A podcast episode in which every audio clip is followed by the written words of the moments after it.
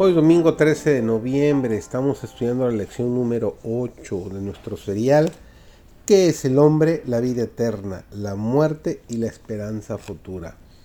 Esta semana nuestro título es La esperanza del Nuevo Testamento. Su servidor, David González, nuestro título del día de hoy es Esperanza más allá de esta vida.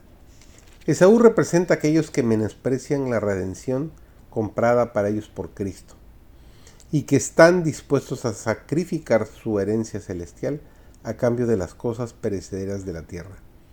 Multitudes viven para el momento presente, sin preocuparse del futuro, como Esaú exclaman, como dice en 1 Corintios 15, el versículo 32, comamos y bebamos, que mañana moriremos. Son dominados por sus inclinaciones, y en vez de practicar la abnegación, pasan por alto las consideraciones de más valor.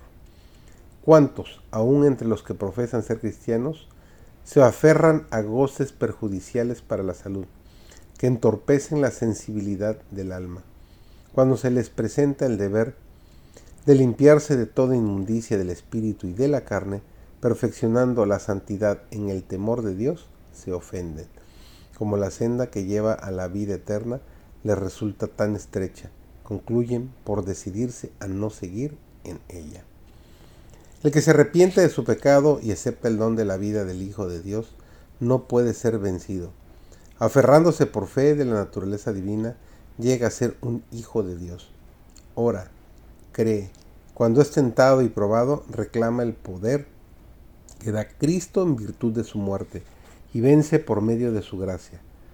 Cada pecador necesita comprender esto. Debe arrepentirse de su pecado.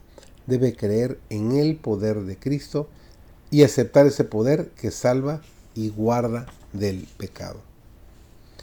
El cielo es de mayor valor para nosotros que cualquier otra cosa, y si perdemos el cielo, hemos perdido todo.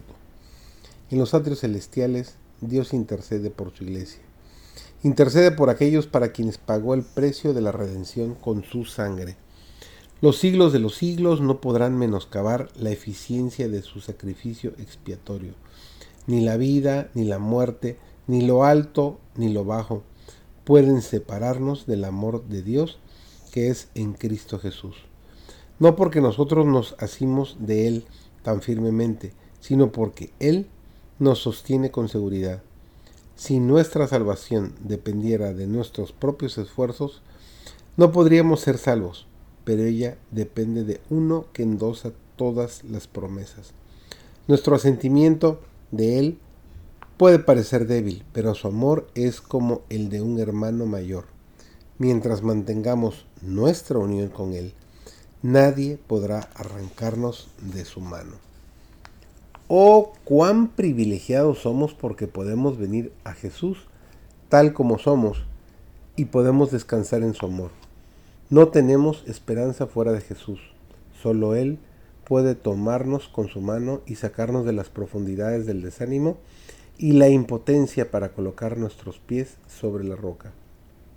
Aunque el alma humana pueda aferrarse a Jesús, comprendiendo desesperadamente su gran necesidad, Jesús se aferrará de las almas compradas con su propia sangre, con mayor firmeza aún que la del pecador que se aferra de él. Haz tuya esa promesa también.